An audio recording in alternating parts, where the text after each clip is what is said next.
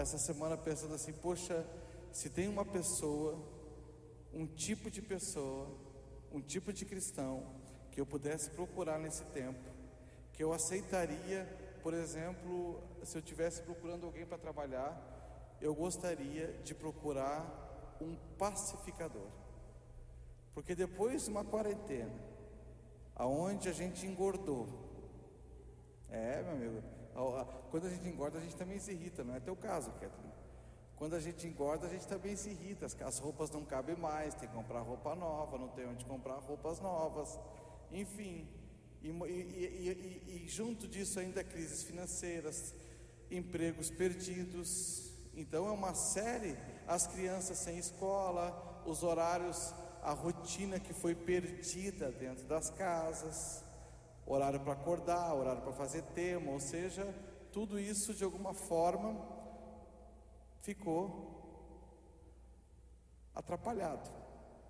E, e com isso apareceram os conflitos, as alterações de voz, as brigas, as intrigas. E tem gente que, quando vê a família muito calma, ela também diz assim: Eu vou fazer um bolo vou inventar uma mentira aqui só para causar um bolo na família, que é para criar uma intriga mesmo, para as pessoas também se ocuparem com coisas ruins.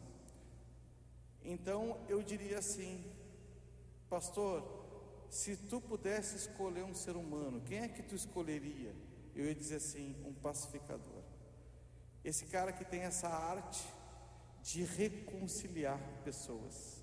É uma arte tão difícil. Duas pessoas que que se ofenderam e que não querem acham que a vida é melhor sem a outra pessoa. Sem dúvida, o pacificador tem essa arte de saber reconciliar as pessoas com pessoas e reconciliar pessoas com Deus. E esse é um pacificador, ele pacifica situações de intriga, de conflitos, de brigas, de faltas de pedir perdão, é o pacificador. Jesus disse: Bem-aventurado os pacificadores, porque eles serão chamados filhos de Deus. E aí eu, eu faço a pergunta: quem de você, de vocês gostariam de ser um pacificador? Quem é que gostaria? Diz assim, olha, pastor, eu tenho um objetivo na minha vida, eu tenho um sonho de ser alguém quando eu crescer. E eu vou perguntar o que, que tu gostaria de ser quando crescer? Já pensou se tu me respondesse, eu gostaria de ser um pacificador? Pensa num ser humano que está em falta nos nossos dias. Um, um pacificador ele resolve tantas coisas. Quem tem um pacificador na família, a família vive melhor só porque ele habita nessa família. Uma casa que tem um pacificador, a casa é melhor porque ele habita nessa casa. A igreja que tem pessoas que são pacificadores é uma igreja muito melhor de congregar, de muito menos intriga, muito menos fofoca, porque ele abafa, ele apaga, ele costura corações. Jesus disse: Bem-aventurado os pacificadores, porque eles serão chamados filhos de Deus. Só que, claro, é uma tarefa difícil, porque como é que a gente vai tirar os conflitos. Aonde é que os conflitos estão? Eles estão aonde existem pessoas. Casou, vai ter conflito. Quer ter filho? Tem filho, vai ter conflito. Congrega numa igreja, vai ter conflito. Por quê? Porque nós somos pessoas diferentes, de diferentes pensamentos, diferentes opiniões, diferentes famílias. Chega aqui na igreja, uns dizem assim: Eu gosto quando o louvor é mais longo. O outro diz assim: eu gosto quando a palavra é mais longa. Eu gosto de igreja sem criança. Outros dizem: eu gosto de criança, eu gosto só de criança, não gosto de adulto. Uns dizem assim: eu não gosto da terceira idade. E outros dizem: eu amo a terceira, a terceira idade. Uns dizem: eu não gosto de orar. O outro dizem: ah, por mim podia tirar o louvor e a palavra, só oração. Por mim, o culto poderia demorar três horas. O outro diz: para mim, 40 minutos já está de bom tamanho. Então, gente, tu imagina a diversidade de opiniões e de gostos que a gente tem aqui. E, e, e graças ao bom Deus que Ele não deixou um padrão de culto no Novo Testamento. Ele meio que diz assim: olha, façam isso e se acertem, conforme o gosto de cada um. E a gente vem se acertando, mas é um desafio. Então nós somos pessoas diferentes, com vidas diferentes e complexidade diferentes. Então nós somos complexos. Agora tu não precisa nem falar, tu é complexo. Mas só olha para uma pessoa que é complexa está perto de cheio. Pode olhar para ela aí. Uma pessoa que é complexa. só olha, não precisa nem dizer nada, não precisa nem apontar o dedo. Só olha, uma pessoa que é complexa. Nós somos complexos. Nós somos complexos. Pode olhar em casa. Olha aí para quem está lá, não quis olhar, né? Pode olhar e dizer assim: tu é complexo, tu é complexa. O interessante, eu quero tratar hoje com vocês, porque conflitos, às vezes parece que quando a gente vai lidar com eles, é como, é como se fosse um monstro. Assim, meu Deus, eu vou ter que lidar com conflito, como é que eu vou lidar com conflito? Eu gostaria hoje que a gente aprendesse a lidar com essas intrigas, com essas culpas, com esses conflitos, com essas brigas. Eu queria que a, gente nessa noite perdesse o medo de lidar com isso. Por quê? Porque com conflito ele não é pecado, mas ele existe. A Bíblia, por exemplo, está recheada de conflitos terríveis e principalmente entre irmãos. Entre irmãos. Olha, se eu fosse citar todos, já começa com Caim e Abel, que terminou no homicídio. Depois os primos, Abraão e Ló. Depois os irmãos, Jacó e Esaú. Depois os dez irmãos de José com José. Depois os irmãos Moisés e Miriam. E depois os filhos do sacerdote Eli. E depois os filhos de Davi. Ou seja, um monte de irmãos, conflitos intermináveis, de histórias que nos inspiraram muito a lidar com esse tema que a gente vai precisar tratar sempre na nossa vida. No Novo Testamento, Pedro e Paulo ficaram sem conversar. Paulo e Barnabé ficaram sem conversar. Ou seja, desavenças, opiniões diferentes que por algum tempo não continuaram conversando, teve brigas, intrigas e conflitos, que não é pecado, mas que traz um desgaste emocional tão grande para quem vive. Que eu digo assim, gente, o mundo precisa de pacificadores.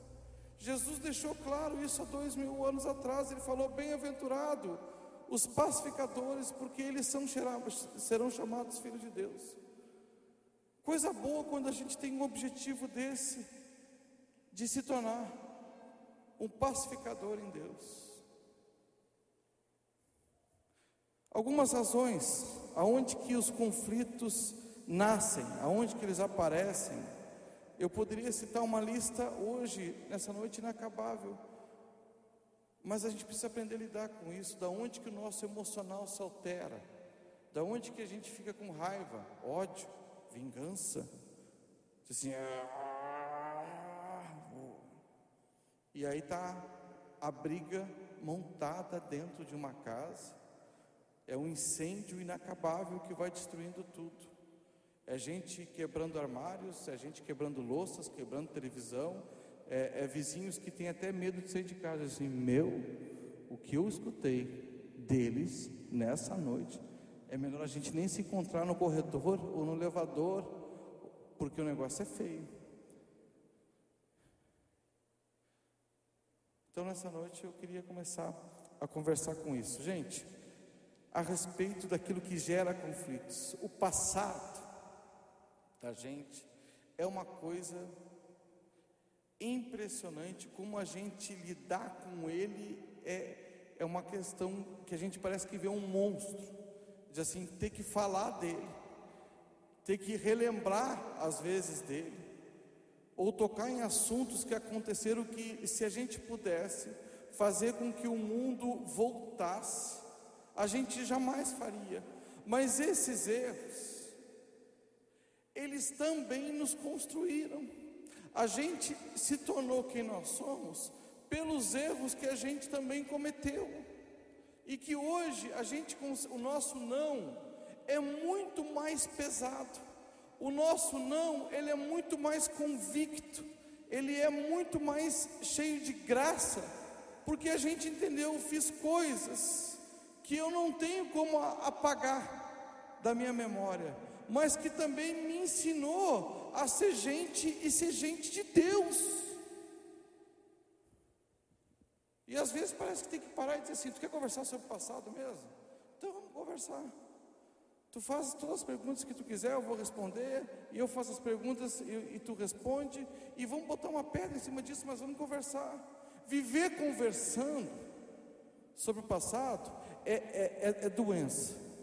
Agora, tocar no assunto para resolver, gente, é coisa de gente madura. É dizer assim: vamos começar uma conversa e nós vamos terminar ela sem briga. Mas o coração da gente já se arrependeu, já foi transformado, já é um novo coração em Deus. E tu pode dizer: se eu tivesse o conhecimento de Deus que eu tenho hoje, naquela época eu não teria cometido os erros que eu cometi.